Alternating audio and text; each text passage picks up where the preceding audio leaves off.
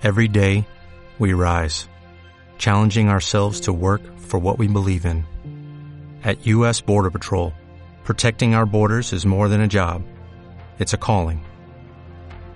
Agents answer the call, working together to keep our country and communities safe. If you're ready for a new mission, join U.S. Border Patrol and go beyond. Learn more at cbp.gov/careers. Hoy, siempre me toca hablar del tema del misticismo, pero entendido el aspecto de Dios, entendido como voluntad. Me imagino que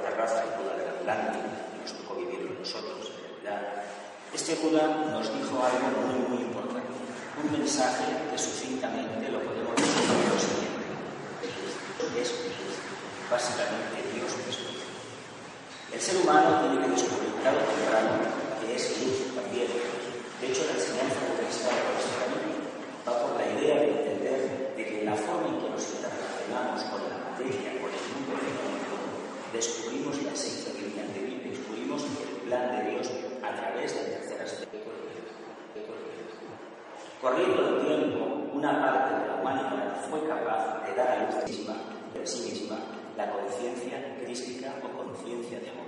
Y se manifestó el segundo aspecto, Dios es amor. Pero tiene un pequeño problema. En este momento, la humanidad todavía no está preparada para dar a luz a ese tercer el nombre de Buda, con el nombre de Buda, con el nombre de Buda, estrella, que dará el aspecto voluntad. ¿Qué pasa? Entendemos, me imagino, todos los que estamos aquí, lo que significa la voluntad personal. Me imagino que todos los que estamos aquí, repito, en un determinado momento de nuestra vida hemos habitado la voluntad en un fin o en otro. Ayer por la tarde hablábamos más o menos. La voluntad, deseo y la voluntad vienen a ser similares. Son conceptos similares en tanto y en cuanto lo que debe prevalecer siempre es la actitud del observador, el punto de vista de quien observa. No nos quedemos nunca con ninguna filosofía porque hemos de partir de una base. Dio un lado, dio un lado, dio unas enseñanzas. Pero el punto de observación del avatar nosotros no lo tenemos, por lo tanto, nosotros no podemos ser Budas todavía. No podemos decir que Dios no es luz si antes en nosotros mismos no experimentar, experimentar. No hemos sido capaces de invocar ese aspecto que se manifieste, que se manifieste, que se manifieste karmáticos, es decir, que la fusión entre la personalidad cósmica, la vida espiritual, y la personalidad karmática o mortal se haya hecho una síntesis total, una simbiosis total. Si de que nos hablar de que Dios es luz, de que Dios es luz, porque la transformación no la realizado.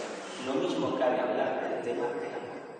Y con el tema del amor sí que podemos hablar de algo mucho más interesante incluso. Una parte de la conciencia humana, de la humanidad entendida globalmente como familia humana, es capaz de entender más o menos lo que es el amor. Desgraciadamente, desgraciadamente, repito, todavía ese amor no sale del propio cascarón. ¿Dónde está la luz? ¿dónde está la luz? Diréis, ¿dónde está la luz? Os lo voy a decir, tanto en estas máquinas que tenemos que hacer fotos, como en este recinto que nos alberga. Esto es un síntoma de la luz, como en la casa donde vivimos, o el coche que nos transporta, o el avión que nos toca de parte del mundo, o la mismísima red de redes de Internet. Esos son manifestaciones de la luz. Cuando nos pregunten dónde está la luz, esto está manifestada. Ahora bien, con la luz, a pesar de que nos da grandísimos beneficios, usualmente, es que usualmente yo no puedo alimentarme. No nos alimentamos porque no queremos. Porque en el fondo esa luz nos está diciendo que no se puede manifestar si no hay amor y sobre todo no hay un verdadero propósito. Este verdadero propósito sería el aspecto voluntad. Pero repito, para conocer el aspecto voluntad del logos nos debemos formular la siguiente cuestión. ¿Dónde está el aspecto voluntad en la propia unidad personal? ¿Dónde está la voluntad de nosotros? ¿De dónde viene la voluntad? ¿La podemos palpar abiertamente? ¿Podemos sentir los efectos de la voluntad? ¿Hemos trabajado en la línea de invocar cada día la voluntad? ¿O preferimos seguir por la senda tradicional del apego y del deseo? El deseo y la voluntad es lo mismo, claro que es lo mismo. Pero si estamos trabajando en amor, hemos entendido el proceso de manifestación de la luz, nos toca sustraernos a la influencia de la materia. Por tanto, hemos de dar un paso más elevado hacia arriba. Y si damos un paso más elevado, más elevado, daños, daños, automáticamente comenzaremos a intuir lo que significa el aspecto voluntad. Ahora bien, cuando se invoca algo, por muy elevado que sea, nos hemos de atener a las consecuencias de tal salida. Así como en el pasado, cuando intuimos que Dios era luz y nos vino lo que nos vino, es decir, la actual civilización, tengamos en cuenta que si invocamos, nos tendrá que venir, nos tendrá que venir, nos tendrá que venir, que venir automáticamente a consecuencia de esta osadía humana totalmente aceptable y natural, nos tendrá que venir un gran cambio. ¿Estamos preparados para recibir ese cambio? Porque estamos hablando del primer aspecto de logos. Estamos hablando de la voluntad y concretamente de la voluntad de Dios. Como personas normales y corrientes, en la perspectiva meramente perspectiva, meramente perspectiva, meramente egoísta. Lo que hablábamos ayer por la tarde, referido al amor. Decíamos, el amor incondicional. El amor tiene que ser siempre incondicional. La luz es incondicional y la voluntad también es incondicional. Porque la condición como tal la pondría el mismo Logos. Pero el Logos, el Logos, no olvidemos, que para poderse manifestar, en realidad el Logos planetario, necesita el permiso de su hermano mayor, el lobo solar. Este, a su vez, del sistema de Sirio. Y del sistema de Sirio nos tenemos que ir a las Pleiades, a la Osa Mayor y concretamente a la Osa Menor de hace Y fijaos, y si solo veríamos a logos, veríamos a logos cósmicos. Por lo tanto, decimos, bueno, ¿y aquí realmente decide por sí mismo? Pues, y, si profundizamos, y si profundizamos un poco más, la Tierra que está situada en el sistema solar en el brazo de Orión puede ir, puede ir, puede ir por analogía, haciendo volar mucho la imaginación, porque no santísimos logos de la grandísimo logos de la grandísimo logos de la galaxia. Claro, imposible para nosotros, incluso para los propios logos. ¿Qué plan prefijado? Hay un plan prefijado, hay un plan prefijado y todos nos atenemos a una exterior. Es más, somos una simple pieza, una simple pieza en ese gran engranaje que se llama voluntad del logos manifestada. El logos conoce su propio plan. Búsqueda, el búsqueda, el búsqueda, el búsqueda, el búsqueda interna es cuál es nuestro plan para esta vida. Cuál es el propósito o voluntad que encierra esa manifestación kármica. ¿Para qué venido en definitiva a esta carne? Alguno de vosotros, me imagino, que se lo ha formulado se ha, ido, se ha ido a dormir y se ha hecho la pregunta, pero bueno, todo esto me sucede, ¿por qué me sucede? ¿Para qué he venido yo a la encarnación? ¿Por qué estoy pasando por todos estos trances? Pues muy sencillo, para manifestar no el aspecto luz que ya lo hemos manifestado, el amor ideando está por ahí, existe el amor. Si no esta comunidad no se lo que es. Pero básicamente para que comprendamos qué es el propósito, qué es el propósito, qué es el propósito del amor y por extensión del alma. Pero claro, estamos en un mundo de carne, un mundo material. Nos distrae continuamente. Si nuestra atención está hacia lo exterior, evidentemente nunca entenderemos el verdadero significado ni de la luz ni del amor, ni de la voluntad. Supongo que todos los que estamos aquí también conocemos lo que es la buena voluntad. Es el amor manifestado, más. Cuando la gente habla de buena voluntad, a veces decimos, bueno, es claro, hay que ser buenas personas, no, falso. Tiene por hecho, se tiene que por hecho, se tiene que por hecho. Esa idea de buena persona o mala persona nos la tenemos que quitar de la cabeza, porque hemos de entender una cosa. Vivimos en un mundo. Si queremos progresar en un mundo dual, entendamos desde el primer momento que no podemos romper la dualidad a menos que la vivamos en equilibrio. Superar esa, superar esa dualidad, lo primero que tenemos que hacer es aceptar que estamos viviendo en un mundo kármico. Si estamos en un mundo kármico, quiere decir más o menos que todavía no hemos ganado el derecho de vivir en un mundo arquetípico.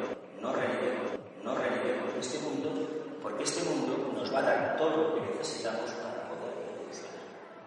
¿Cuántos de nosotros, imbuidos por el sentimiento místico, emocional, esotérico, hemos rechazado no kármica, es decir, kármica, es decir, kármica, es decir, la posibilidad de evolucionar en estos mundos? Me imagino que todos todos hemos dicho que ha sido porque vengo de aquí, por lo bien que está cayó en los planos artísticos, por lo bien que haría yo trabajando en los niveles superiores y sobre todo sin los impedimentos de un cuerpo físico que se fatiga, etcétera, etcétera.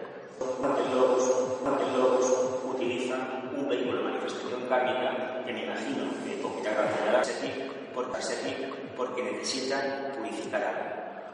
Los humanos decimos necesita aprender algo. Cuando nos llegue el momento de recapitular post-mortem, que estemos en esos estados post-mortem, seguramente en esa recapitulación podremos detectar, pero esta, pero en esta. Pero mientras eso no llega, lo que tenemos que aceptar es que esa dicotomía, esa esquizofrenia, esa modalidad en la que vivimos, resulta que es el caldo de cultivo de la verdadera conciencia. No neguemos la cualidad, porque si no, no vamos a entender lo que es la síntesis. Y la síntesis de la realidad es el aspecto Decía antes que la voluntad, la buena voluntad, es el amor en manifestación. Generalmente, las ONGs, los propios evangelios, las actividades así grupales como esta, corresponden a la línea de buena voluntad. ¿Por qué? Porque son seres humanos, somos seres humanos, e intentamos, en la medida en que interrelacionamos con los demás, desarrollar el aspecto corazón, el aspecto amor. Pero el aspecto amor, si lo miramos fríamente, es el primer aspecto a pesar de que es el chakra del corazón, es el chakra de los rabios, de los rabios, por sabiduría. Pero ese chakra será activado en el momento que el propósito divino y la voluntad también se manifiesta en nosotros. Siempre que hablemos de voluntad también, pues no es Sahara, evidentemente, pero faltaría más del chakra superior, ¿de acuerdo? Es el chakra superior, pero para que ese chakra esté abierto, los trabajos tienen que estar todos activos, si no, no se va a abrir. ¿Cuándo se va a abrir ese chakra? Cuando realmente hayamos completado nuestro proceso y hacer realizar, y realizarlo con grupos como este en todo el mundo, aprendemos no ya a convivir, que se supone que debemos de saberlo. Somos ciudadanos. Ser ciudadano, ser una persona conectada a la luz, como lo somos los que estamos aquí, y como este grupo, millones en todo el mundo, esa, esa, esa lección la tenemos aprendida. Pero hay otra que es estos encuentros, estos dos encuentros, estos dos encuentros van muy bien porque estar compartiendo habitaciones, baños, comedores con varias personas a la vez te obliga no a, adquirir paciencia, benevolencia, no criticar, como decíamos por la tarde, no, algo mucho más. Entender una cosa, nuestra lengua debe estar completamente callada y nuestros oídos ciegos, cerrados y nuestros ojos ciegos para los problemas de la personalidad. Solamente debemos tener oídos y ojos para el alma. El alma la tenemos en los demás. Y cuando profundizamos en ese conocimiento y en esa captación del alma de los demás, descubrimos cuál es nuestro.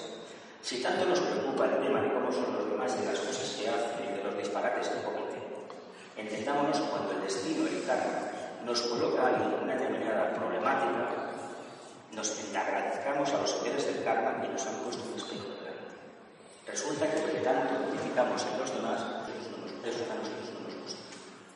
Generalmente los señores del Dharma no suelen hacer a una persona que no es intolerancia, le suelen poner una persona que le va a hacer perder los nervios continuamente delante. ¿Para qué? Pues para que mantenga la actitud, para que mantenga el equilibrio, para que sea capaz, a través de ese conflicto, de buscar el camino. Porque tienes que ambas pues, a mí, que me dedico yo a todo el mundo, me coloquen a un necio delante y no se entera absolutamente de nada. Pues sencillamente el necio a veces, el que enseñar una cosa, paciencia, tolerancia, sentido del equilibrio. Y no conoce, no conoce, no conoce, no conoce, no conocemos para nada las vicisitudes de las demás almas. No conocemos ni el linaje. Por lo tanto, si no lo conocemos, no podemos juzgar. Eso es la lección de la escuela de no juzgar y no seréis juzgados solo por duda, y después lo repitió Cristo, y lo han repetido prácticamente todos los altares que la humanidad ha conocido. Y como loros, como vemos como loros, como papagayos cada día, como enciclopedias ambulantes, pero en la práctica, en la práctica no lo entendemos. ¿Y por qué lo digo? Pues a ver, todos tenemos experiencia de grupos, de reuniones grupales, y sabemos que en todas partes surge la puñetera, los partes salen las chispas, que salen las chispas que siempre decimos, caramba, pero gracias a que surgen las chispas estas, podemos entender que el camino es largo, pero ¿en qué consiste el camino? Pues en que establezcamos vínculos de interdependencia. No estamos mirando la boca, que es el retorno de Cristo, que es el amor, que es la luz, se trata bien.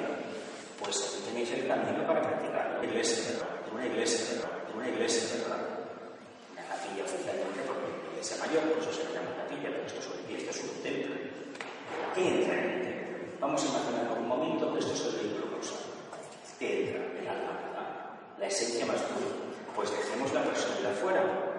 Cuando vayamos a un grupo, a un grupo como este, de buena voluntad, de teosofía o de esoterismo, no importa el nombre, calificativo que deseemos añadirle, entendamos que lo que tiene que entrar es lo mejor de nosotros, el alma.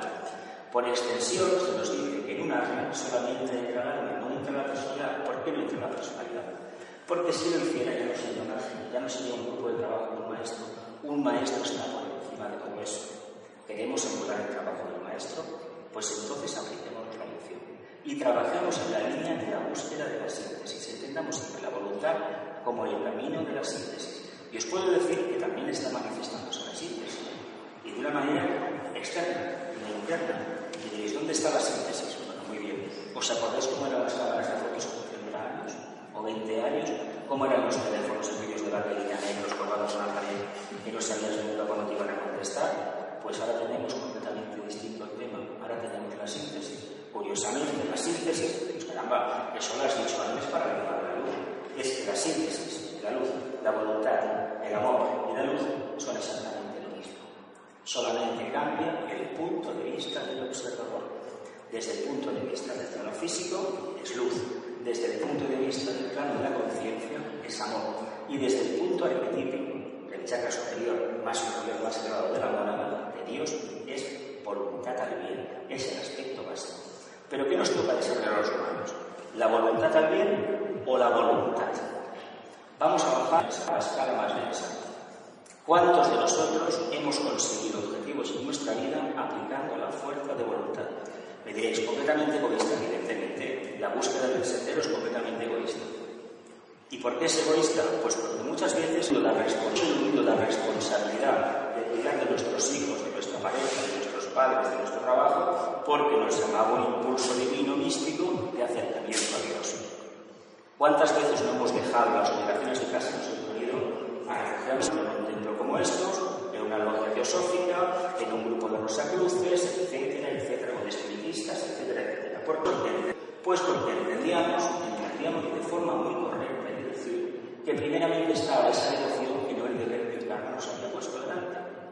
Pues caramba, pero eso no es criticable. No es criticable ¿por qué?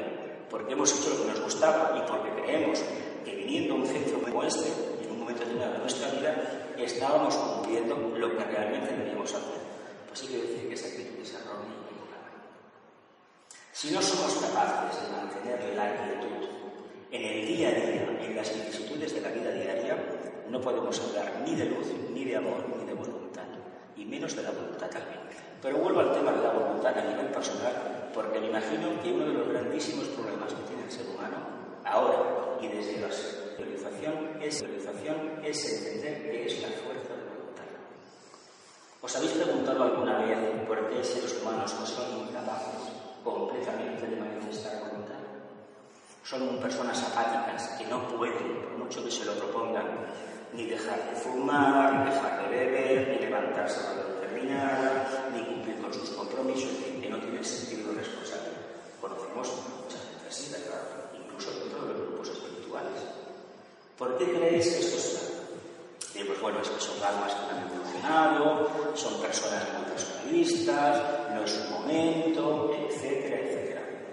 Y si nosotros tenemos esa cualidad de la voluntad, nos hemos preguntado por qué la tenemos. ¿De dónde nos viene? ¿De dónde nos viene? ¿De una educación que nos han dado?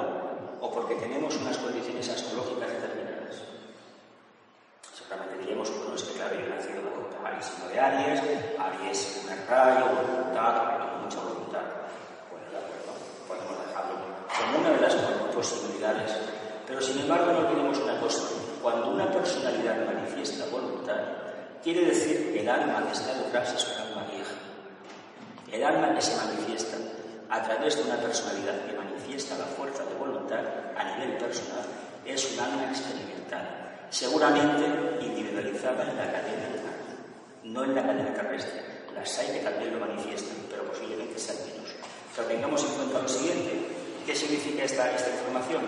Pues significa ni más ni menos que esto es un camino muy largo y que no todo el mundo ha evolucionado tanto como a lo mejor nosotros. Por lo tanto, no podemos pedir a los demás aquello que todavía no ha llegado a su momento. No están maduros para poder aplicar la fuerza de voluntad. Y de hecho hay gente, os imagino que los conocéis miles, cientos, que cuando intentan aplicar la voluntad se encuentran muy mal. La gente que les rodea les da la espalda. ¿Por qué? Porque ya no encuentran su lugar. Tienen que encontrar otro grupo donde los valores sean aplicar la fuerza de voluntad. Yo me propongo una cosa y la consigo. Hay que decir una cosa al respecto. Imagino que todos nosotros tenemos la intención, lo que el hábito diario, de realizar planes en Voy a proponerme hacer esto, hacer un viaje de Navidad, eh, la casa, la casa y en febrero pues me voy a pintar el por ejemplo, el pelo. ¿Cuántos de estos hemos hecho? ¿Cuántos de nosotros no hemos hecho planes de este tipo? Pues bien, hay que decir lo siguiente. Si aplicamos la fuerza de voluntad, planificando de cara al futuro, y no lo cumplimos, el karma vendrá sobre nosotros. ¿Por qué? Porque hemos movilizado una energía y la hemos proyectado y ese trabajo se hace con la condición de que lo pongamos en práctica. Evidentemente no vamos a lo mejor a pintar la casa tal como hemos planeado, pero lo hemos hecho. ¿Ha quedado de otra manera? Ya nos cogeremos por otro hemos, Nos hemos propuesto hacer un viaje, no ha salido como lo hemos proyectado, Pero hemos movilizado, hemos aplicado prácticamente la energía que habíamos movilizado, que habíamos invocado con nuestra actitud. Pero si invocamos y después lo que viene lo dejamos de lado, nos estamos cristalizando. Y el problema que tienen muchas almas de la humanidad actual es que están cristalizadas. Esa actitud de apatía, de no llevar nunca a cabo los propósitos, viene de que en un momento de la evolución se invocó, pero después no se cumplió. Con esa promesa, ese juramento interno que lleva toda invocación científica, no se cumplió. No se cumplió, quedamos cristalizados, quedamos tonificados por lo tanto, no tenemos derecho ya a invocar nada más. ¿Qué debemos decir a estas almas jóvenes que trabajan de esta manera? Básicamente la el silencio. Pero el silencio no tanto de palabra, como se entiende en el mundo occidental, sino como carencia de deseos.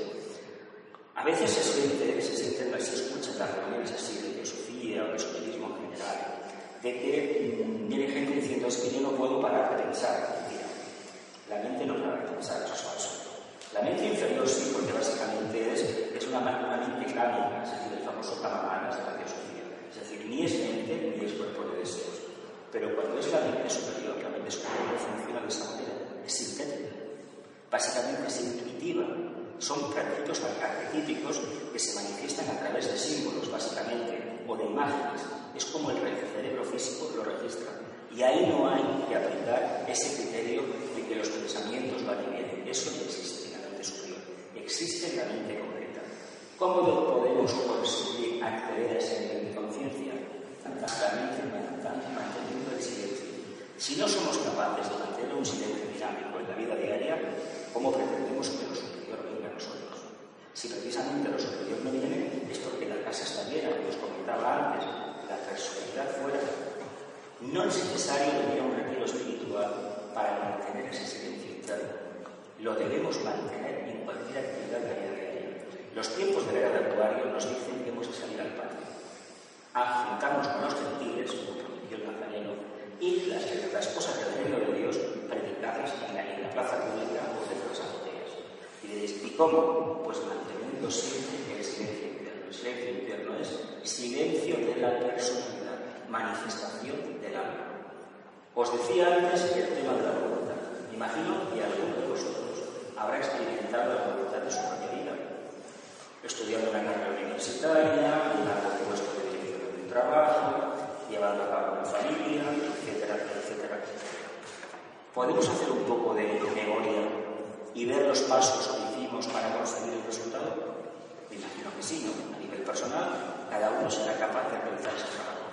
Bien, una pregunta en el aire. ¿Por qué no aplicamos el mismo criterio de voluntad para la vida espiritual? ¿Por qué nos da tanto miedo la voluntad aplicada a la vida espiritual? Porque nos da miedo, ¿verdad? Lo presiento en los asistentes de la reunión. ¿Qué quiero decir con esto?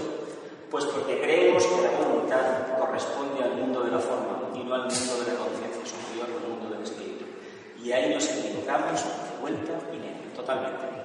La voluntad es precisamente siempre espiritual, siempre porque es el primer aspecto.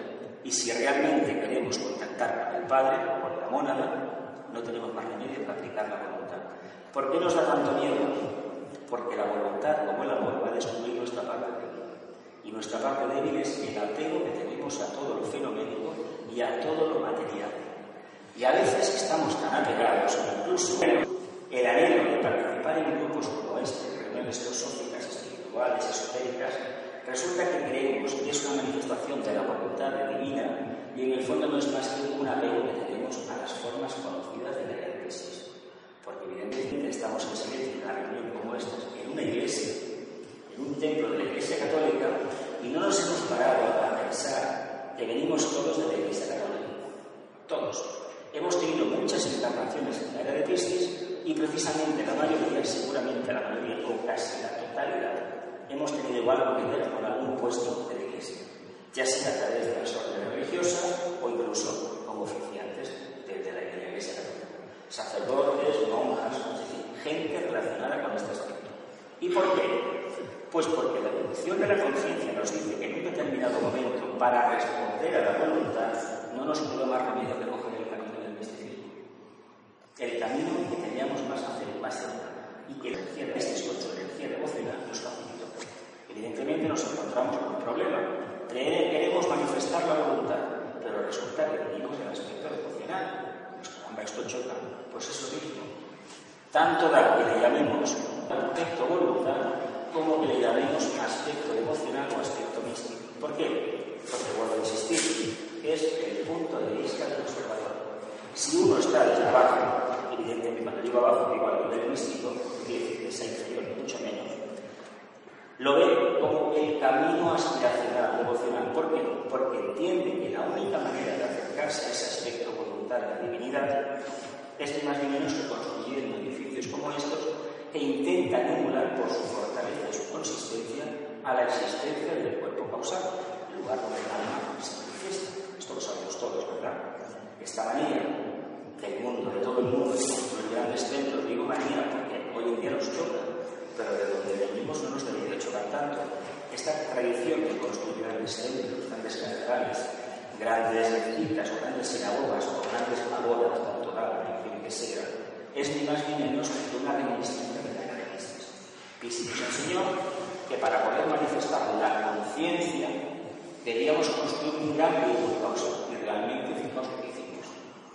Cuando uno ha estado, por ejemplo, en una gran mezquita, era impresionante, sobre todo los y sobre todo Santa Sofía y Constantinopla, francamente es una maravilla. Cuando uno viaja a la India, de aquellos grandes templos, queda alucinado. Las caudas de Oriente igual. Pues caramba, qué preciosidad. Hoy no deberíamos de construirlo, porque tenemos un principio que hace miles de años no estaba tan activo. Es el principio mental. Hoy tenemos la suficiente capacidad para entender que eso se construyó porque aquella humanidad necesitaba de una manifestación externa muy poderosa para que la feligresía entendiera que el Dios que estaba detrás era un Dios muy poderoso, muy potente. En los cultos animistas, los naturaleza, nos maravillamos delante del paisaje, delante del mar, etc. Y vemos a Dios manifestándose, ¿verdad? Y también lo vemos aquí. Entonces, hoy en día nos debemos de preguntar por qué acudimos a estos centros. Acudimos por lo que os he dicho antes. Tenemos una ligación oculta con estos lugares. Aquí encontramos una migración que a algunos nos parece ya trasnochada, pero que sin embargo, por muchas vueltas que demos, el karma nos trae. ¿Por qué nos parecemos en Todavía hay algo que podemos saber de estos lugares. Hay una energía, tanto aquí como en sinagogas, como en mezquitas, como en pagodas, como en cualquier lugar redondo de la tierra, hay algo que todavía nos puede aportar. Hay, emana un fluido que todavía nos puede ser completamente. A lo mejor en esta etapa de la, de la evolución habrá algunos compañeros y su propósito sea entender la luz, otros el amor y otros la voluntad. Precisamente en estos lugares, de los cuales hemos pasado muchísimos ratos en pasadas, podemos encontrar todavía esa chispa que nos puede hacer entender un poco lo que es la voluntad. Y vuelvo a decir una cosa, no nos plantaremos nunca, nunca, nunca, nunca esa voluntad, esa voluntad, si antes no tenemos un poco claro qué es la voluntad personal y muy especialmente la buena voluntad. En primer lugar, os dije que hace dos mil y pico de años vino una batalla que nos habló de la luz. Después vino otro, nos habló del amor. El que tiene que venir, se dice que en este siglo XXI, que se tiene que haber venido ya, que sí, etcétera, etcétera. Nos podemos hacer una pregunta ahora. ¿Realmente hemos hecho el trabajo del primer del tercer aspecto, la luz, del amor, como para que sea el momento propicio de que venga el tercer aspecto, el primero en este caso, la voluntad? Lo dejo en el. Y con esto dejo abierto las preguntas. No he querido exclusivamente al texto de la Iglesia. He querido aportar una visión personal. Y a partir de ahí ya, las preguntas que hacer.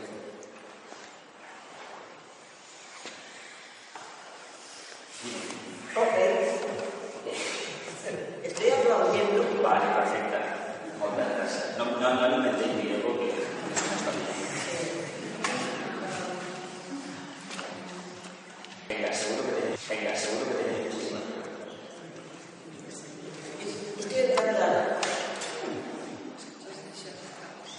Sabes, dices que eh, la voluntad de la persona, de la personalidad, ayuda a prepararte para luego llegar a voluntades más elevadas.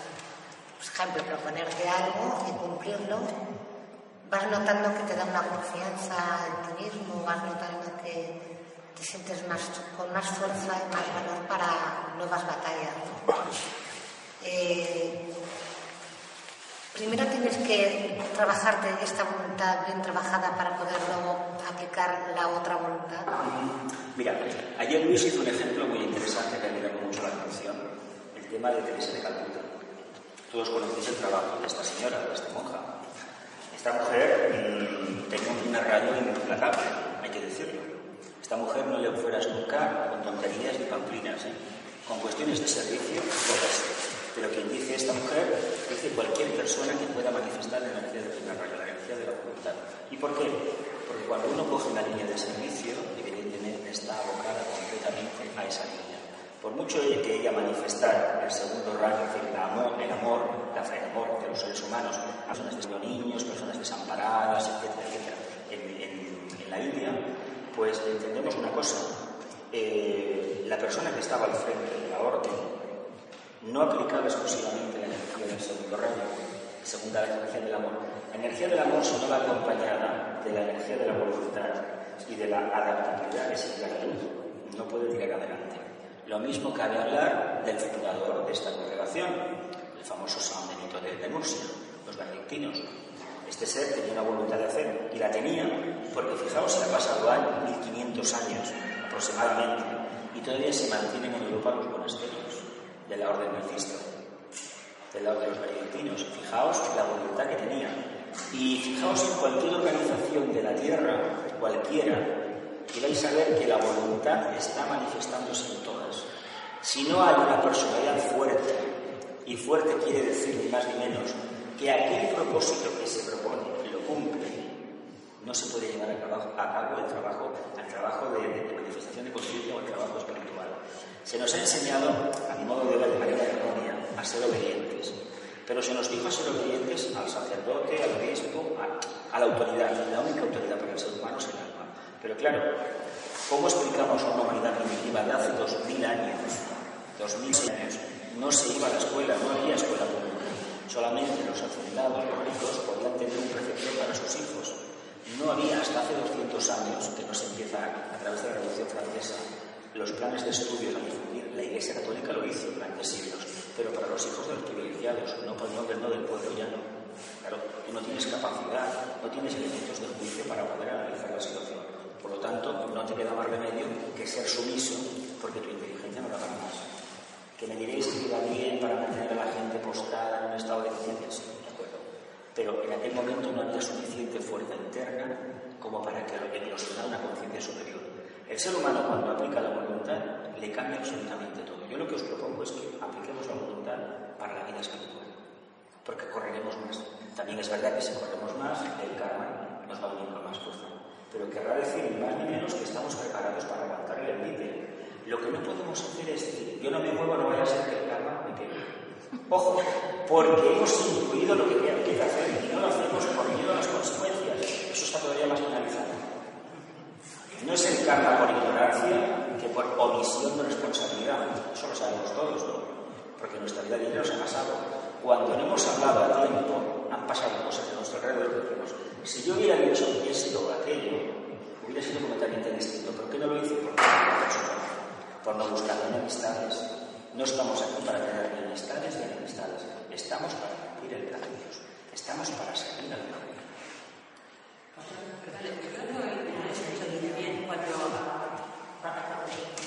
Pues se puso Que dentro de las almas que se cristalizan. Se cristalizan, se cristalizan porque eh, no quieren dar el siguiente paso, que es aplicar la fuerza de voluntad. También es verdad que ese proceso, visto desde fuera, nos puede parecer un proceso simple, pero nada más lejos de la realidad. Pensemos que hemos pasado por esa etapa muchas veces. Y digo hemos pasado porque estamos en un encuentro como este y solamente viene gente que realmente esa etapa ya la ha superado. Porque es mucho más cómodo ver un partido de fútbol o estar sentado con un café o viendo la televisión o tomado en la cama porque hoy es día festivo mira. Si mantenemos esa actitud laxa con respecto a la responsabilidad de personas responsabilidad que como alma tenemos contraídas no solamente con nosotros mismos, sino con el grupo, con la humanidad, nos cristalizamos. Pero claro, no le podemos pedir responsabilidad a quien todavía no ha despertado. El mejor ejemplo, el mejor, la mejor forma de enseñar a los demás es nuestro propio ejemplo. La frase del Nazareno, por sus frutos los conoceréis, que tampoco suya, viene mucho antes, seguramente era de Buda y de alguna batalla anterior, porque es un mensaje que viene incluso eh, viene en la línea, viene en la línea de que la única forma que hay natural de enseñar es seguir el ejemplo. Si tú tienes un avatar, tienes a alguien, un líder, un compañero, que tú crees que tiene unas cualidades porque sabe responder en equilibrio a las circunstancias de la vida, tú te puedes preguntar qué hace esta persona para no perder la carga y no desorientarse en un momento de crisis. Ese es el mejor ejemplo. Eso se le llama convertirnos en faros de luz. De hecho, los discípulos de la humanidad, todos los discípulos de la tierra son pequeños faros de luz. ¿Qué hace un faro cuando está en la costa? Está eliminando el horizonte oscuro. Es curioso esto. ¿Qué hemos de hacer nosotros? Pues pequeños soles iluminando la parte oscura. Antes hablabas del propósito de vida y de voluntad. Mm. ¿Tienes que tener claro el propósito de vida con la voluntad de ello? ¿O es el propósito y voluntad que ser términos similares. Descubrir el propósito de una encarnación, esto es muy complicado. Esto se dice que es por intuición y cuando realmente estás ya superando la segunda iniciación, la prueba del deseo, la prueba escorpiñana, la parte oscura, y cuando te encaminas a la tercera iniciación, que es la verdadera, la primera para la juventud. No es fácil descubrir el propósito de una encarnación, no lo es, no nos engañemos. La gente dice, sí, yo he nacido para, para juntarme con mi pareja y hacemos unos hijos maravillosos. Eso está muy bien decirlo, porque se queda bien, pero en realidad no es así, mucho menos. Lo que Noche dice es que gracias a que teniendo una pareja perfecta o no perfecta y conviviendo con ella, con sus pros y sus contras, he mantenido un estado de equilibrio que me ha conducido a la armonía. Lo que nos queda de realidad es el estado armónico que hemos conseguido con. Pero no es porque fulanito o fulanita nos haya caído mejor o nos hayamos identificado a nivel personal, generalmente a nivel de cuaternario inferior, del plexo solar, del centro sacro y del básico que es la verdadera conciencia de la de los seres humanos. No vamos a decir el 99% porque podemos caer en el 80%. Pero es así. Cuando se vive por debajo del diafragma, caemos en el error, identificamos con la forma. Y decir, en Poblet me encuentro de maravilla, hay una energía maravillosa. Sí y al mismo tiempo no. No y al mismo tiempo sí. La cualidad. También cuando te tú de utilizar la voluntad para elevarte espiritualmente, esto es, perfecto porque, claro, avanzaríamos más. Pero mm, tenemos limitaciones, luego tener en cuenta transferencias, y ahí, ahí tiene que haber un discernimiento, tiene que haber una balanza, tiene que haber un equilibrio también. Si anteponemos el bien general, nos va a importar poco las identificaciones que tengamos con los demás, las famosas transferencias de que habla la teoría psicoanalista, la corriente psicoanalista. La famosa transferencia, la identificación con los demás, pero ¿cómo nos identificamos con los demás a nivel de personalidad? La personalidad debemos entender lo que es. Si nos conocemos un poco y tenemos la obligación de conocernos todos, entenderemos cómo son los demás. Si uno se analiza un poco en su vida diaria, va a saber cómo es y por lo tanto las reacciones que quiere combatir en uno mismo, quiere pulir, las ven los demás. Por lo tanto, no nos deberían de extrañar las reacciones de los demás. Lo que no podemos pretender nunca es que porque seamos estudiantes de teosofía, de esoterismo, de espiritualidad, los demás nos van a tomar las manos. De ninguna manera. Es más, nos van a atacar más. ¿Y sabéis por qué? Porque la luz tiene una cualidad muy divertida. Hace florecer la parte oscura de los demás. Y cuando uno se ve que se le ha, surgido una parte oscura porque tiene a lado que lo que la ilumina, ¿qué va a hacer? ¿Reconocerle y darle las gracias? No, atacarlo. Siempre se suele hacer eso. ¿Por qué van las moscas a la luz? ¿Por qué? ¿Por qué van los mosquitos a la luz? ¿Por qué?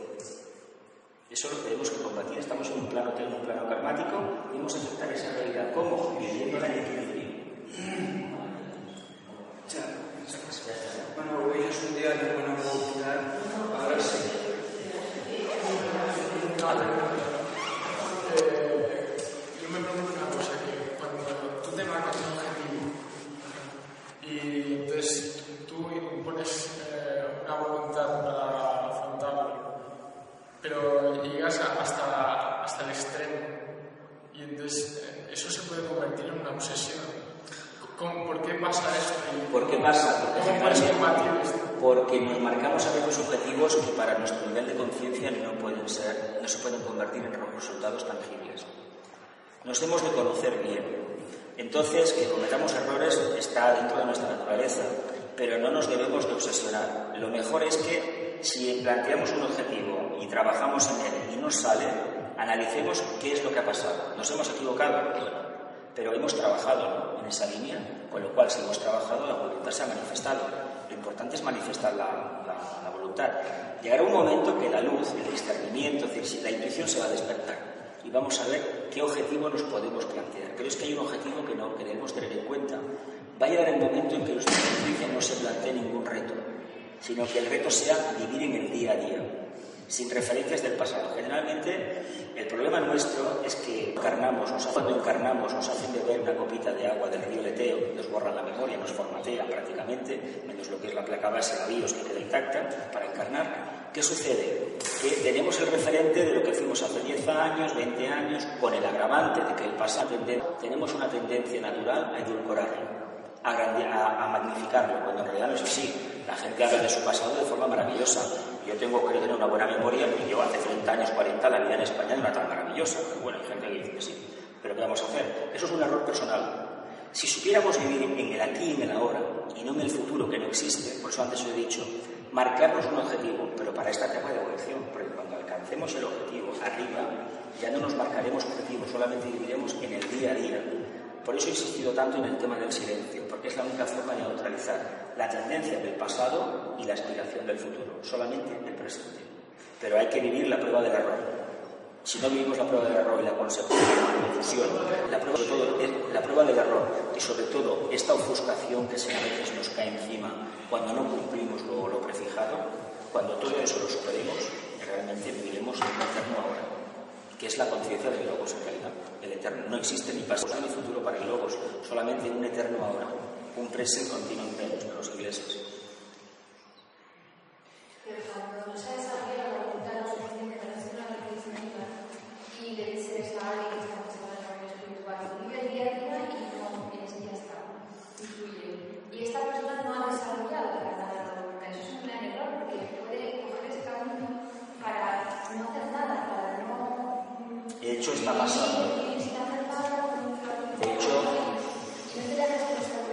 eso es un camino necesitas?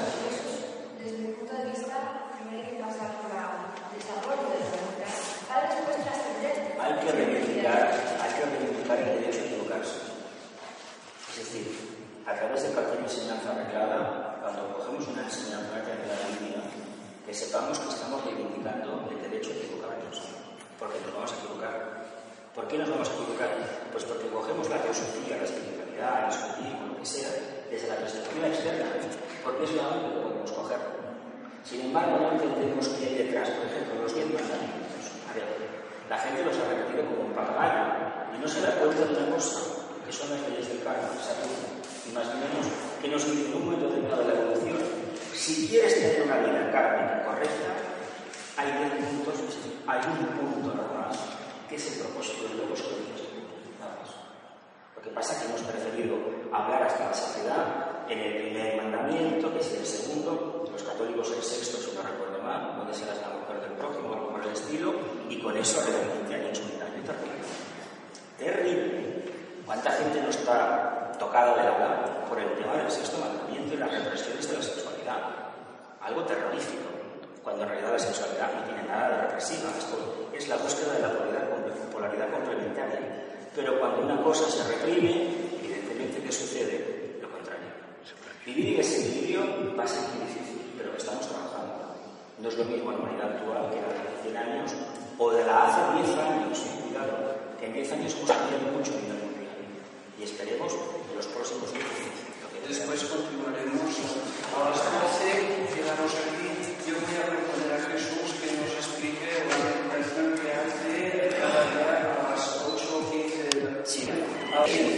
A las 7 15 de la mañana nos lo explica lo que que celebraremos unha meditación con Jesús. Abastóse aquí